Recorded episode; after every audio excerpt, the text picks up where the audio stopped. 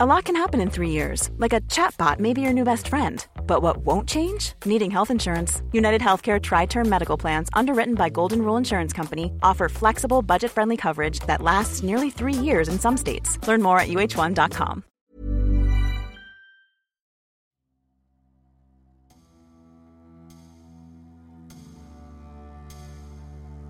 Maître incontesté de Roland Garros et de Wimbledon des années durant, Bjorn Borg a en revanche systématiquement vu ses ambitions fracassées à l'US Open. Malgré quatre finales, jamais le Suédois n'a pu parvenir à ses fins. Comme un symbole, c'est là, à New York, que son parcours en Grand Chelem s'est achevé. Retour sur une des plus grandes anomalies du tennis moderne.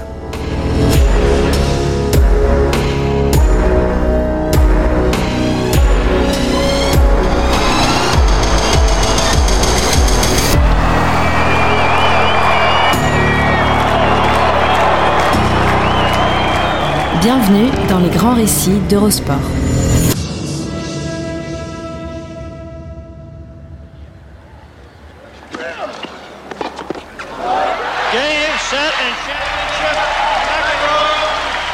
For the third year in a row, John McEnroe Jr.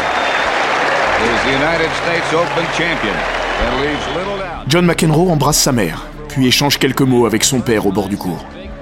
Vainqueur de l'US Open pour la troisième année consécutive, deux mois après son premier triomphe à Wimbledon, l'Américain est à 22 ans sur le toit du tennis mondial. Il ne l'a pas vu, mais au même moment, Björn Borg a déjà quitté le cours.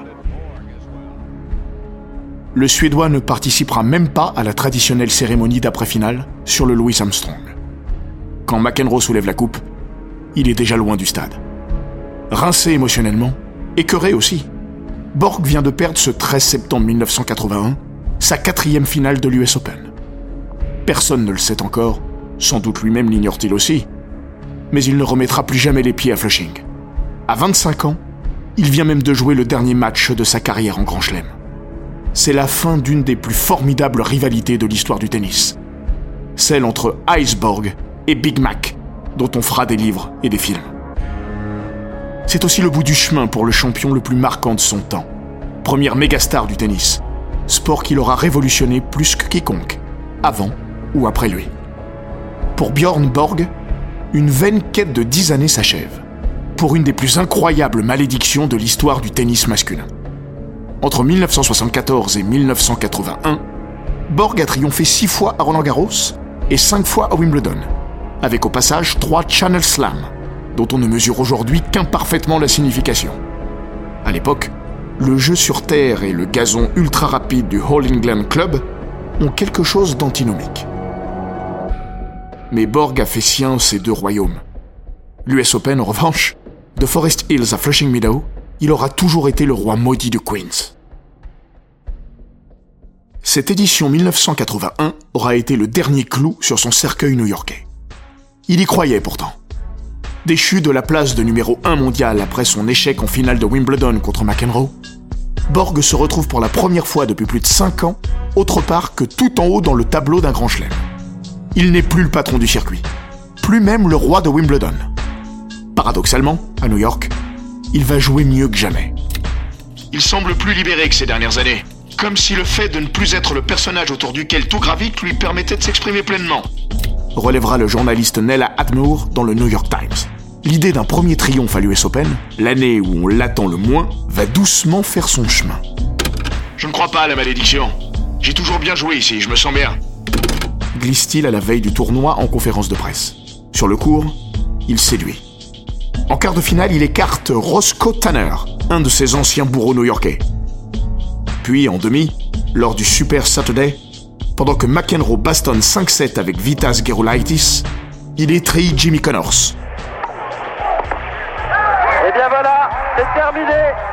Victoire en 3-7 de Björn Borg face à Jimmy Connors. Score de la partie 6-2, 7-5, 6-4. Une partie qui nous Un Connors qu'il n'avait encore jamais battu en trois confrontations à l'US Open. C'est mon meilleur match ici. Je n'ai jamais servi aussi bien. Si seulement je pouvais servir aussi bien en finale. Mais à New York, pour Borg, même quand tout va bien, le ciel finit toujours par se couvrir.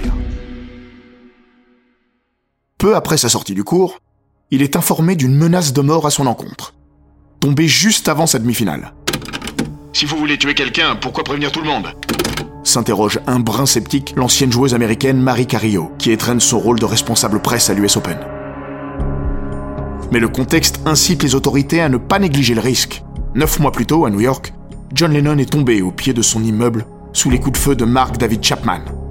En mars 1981, à Washington, un attentat a échoué sur le président Ronald Reagan. Puis, en mai, le pape Jean-Paul II a lui aussi reçu plusieurs balles au Vatican. Alors, quand une star telle que Borg reçoit de telles menaces, personne ne les prend à la légère. Cette finale va se jouer avec une police new-yorkaise sur les dents, des officiers en civil répartis dans les gradins du cours Louis Armstrong et même un sniper sur le toit. Dans le livre Borg McEnroe, les histoires inédites les plus féroces de la rivalité du tennis, le photographe Russ Adams a raconté cette anecdote. Avant le match, un de ses confrères dit à Adams qu'il va monter tout en haut du stade pour prendre quelques vues d'ensemble. N'y pense même pas. Si tu te pointes là-haut, tu vas te faire tirer dessus. Lui lance Adams. Drôle d'ambiance pour une finale. Borg en ignorera tout. Mais une seconde menace de mort est arrivée le dimanche, à 16h45, au moment même où le Scandinave remportait le premier set de sa finale contre McEnroe. Dernier soubresaut en forme d'illusion pour la légende nordique. McEnroe survole les trois derniers sets pour s'imposer 4-6, 6-2 6-4, 6-3. Dans la partie finale du match, Borg donne même l'impression de ne plus se battre. Ce dernier duel entre les deux champions aura aussi été un des plus ternes. Ni âme, ni souffle épique. Presque morose. Comme un dernier jour de vacances où tout le monde tire la tronche. Même le vainqueur. Malgré la portée historique de sa performance, puisque personne depuis Bill Tilden dans les années 20 n'avait remporté trois fois de suite l'US Open, McEnroe ne se départit ainsi pas d'une certaine réserve. Comme s'il avait compris quelque chose. Son compère du double, Peter Fleming, avec lequel il a tant et tant gagné, résumera l'atmosphère étrange de ce début de soirée. On se disait, génial, Junior va gagner. Mais à la fin, en voyant Borg comme ça, il n'y avait plus de quoi se réjouir. Il avait perdu la foi au quatrième set. Il avait le cœur brisé, ça se voyait clairement. Je suis persuadé que John l'avait senti. Des années plus tard, McEnroe confirmera le point de vue de son compère. Je n'ai pas trop su comment réagir. Je crois que j'étais un peu perdu. Il ne sait pourtant pas qu'il n'affrontera plus jamais Borg, dont le départ le déboussolera. Borg avait été le premier à lui prodiguer des conseils à son arrivée sur le circuit. Et même si leur rapport s'était distendu, leur respect mutuel demeurait puissant. Nous étions proches, mais nous le sommes moins aujourd'hui. Et il est parti comme ça, sans prévenir. McEnroe vivra ça comme un amoureux déçu, ou un fils délaissé.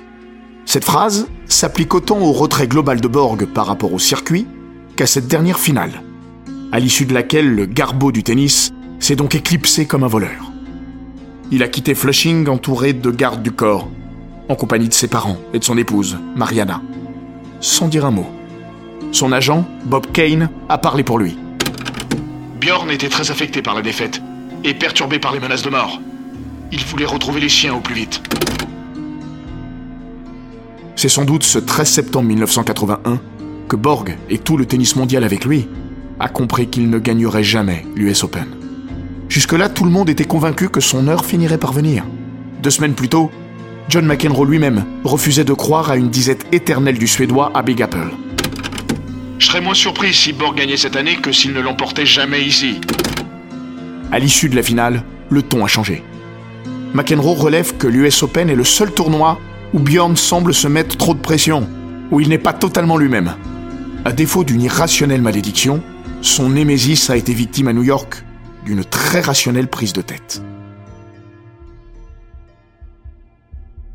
Il faut dire que ces malheurs ne datent pas de cette fin d'été 1981. Ils ont vraiment commencé six ans plus tôt. En 1975, Borg n'a que 19 ans, mais il est déjà le maître de Roland Garros, dont il est double tenant du titre. L'US Open se déroule alors lui aussi sur terre battue, même si elle est d'une nature différente de l'ocre parisien. Pour sa quatrième participation à Forest Hills, le protégé de Lennart Bergelin se hisse en demi-finale où il bute en 3-7 sur Jimmy Connors. Mais il a pris date. Pour tout le monde, Borg a le temps. Douze mois plus tard, quand il revient à New York, il a étendu son empire à Wimbledon, où il vient tout juste d'entamer un quinquennat de domination. Pour la première fois, le voilà en finale de l'US Open le premier de ces quatre crève-cœurs. peut-être le plus douloureux. Comme il l'a confié au Washington Post dix ans après la fin de sa carrière, Björn Borg y songeait encore, même la nuit. Je ne rêve jamais de tennis, sauf de cette finale de 1976. Si je pouvais choisir de rejouer un seul match à l'US Open, ce serait celui-là. Si je l'avais gagné, je pourrais vous dire aujourd'hui à quel point c'est formidable d'avoir gagné ce tournoi. De cette finale perdue en 4-7, il lui reste surtout en travers de la raquette en bois ce tie-break de la troisième manche. Connors allait le chaparder 11 points à 9, écartant 4 balles de 7, dont 2 sur le service de Borg, avec un moment presque surréaliste lorsque, à 9-9, les deux hommes oublient de changer de côté. Même l'arbitre, pris par l'intensité des débats, sera à deux doigts d'omettre ce point de règlement, avant de leur demander in extremis d'intervertir leur position sur le court.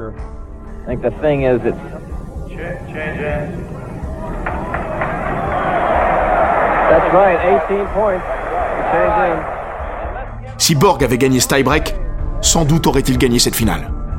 Et s'il avait gagné celle-ci, à 20 ans, d'autres auraient peut-être suivi.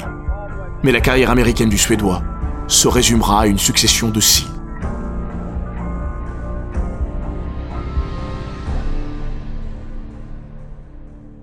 À partir de là, il y aura toujours un grain de sable pour gripper la mécanique. Des blessures notamment. Contraint à l'abandon dès les huitièmes en 1977 face à Dick Stockton à cause d'une déchirure à la cuisse droite, Borg était aussi diminué par une épaule en vrac deux ans plus tard, en quart, contre Roscoe Tanner.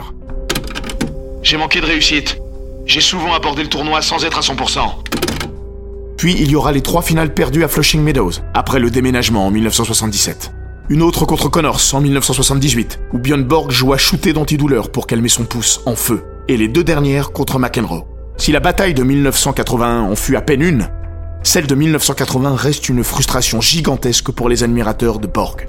Il est alors au sommet de sa puissance et de sa gloire, après le match du siècle contre McEnroe à Wimbledon, son dixième majeur.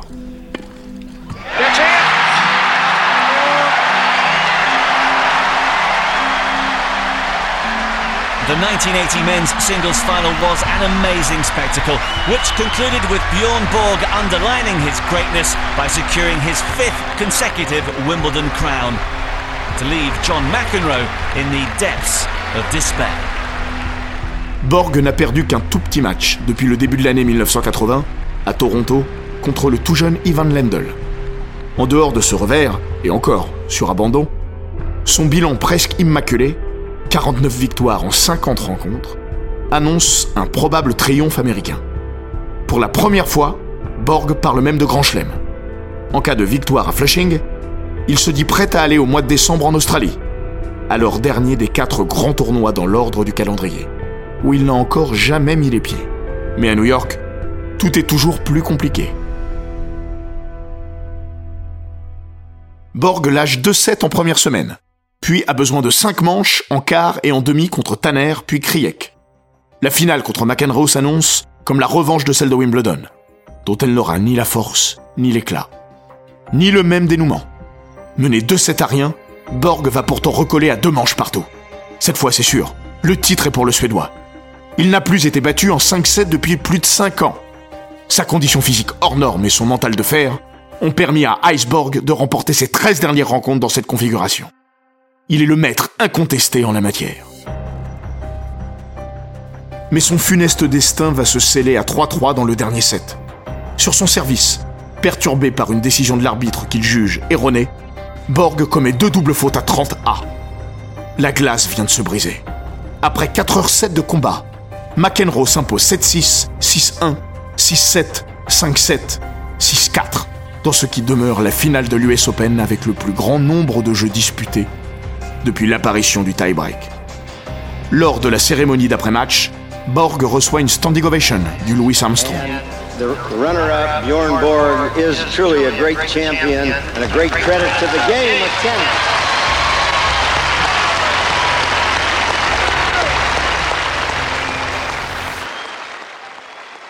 Une partie du public ira jusqu'à siffler McEnroe. Même ici à New York, tout le monde rêvait de voir Borg enfin couronné une chimère qui ne sera jamais exaucée. Dans la très longue histoire de l'US Open, un seul champion a perdu quatre finales sans remporter une seule fois le tournoi. Björn Borg est un cas unique, mystérieux aussi. Si l'US Open était resté sur terre battue à Forest Hills, il aurait sûrement fini par s'imposer. Sur le ciment de Flushing contre Connors et McEnroe, c'était plus compliqué pour lui. Mais ça reste quand même une énigme. Estime Roscoe Tanner, un de ceux qui auront brisé la glace sur le sol new-yorkais. Björn Borg fut le champion de la fascination parce qu'il portait en lui bien des mystères. Mystères insondables. Celui de sa malédiction new-yorkaise fut sans doute le plus troublant de tous, car le seul que lui-même n'a jamais su percer.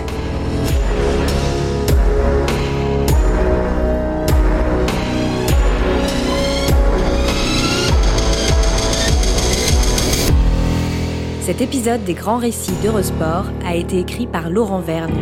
Il est raconté par Florian Bayou, monté par Jean-Gabriel Rassa et produit par Bababam. N'hésitez pas à vous abonner, commenter, partager et noter ce podcast sur Apple Podcast, Google Podcast, Castbox, Spotify, Deezer et toutes les plateformes audio.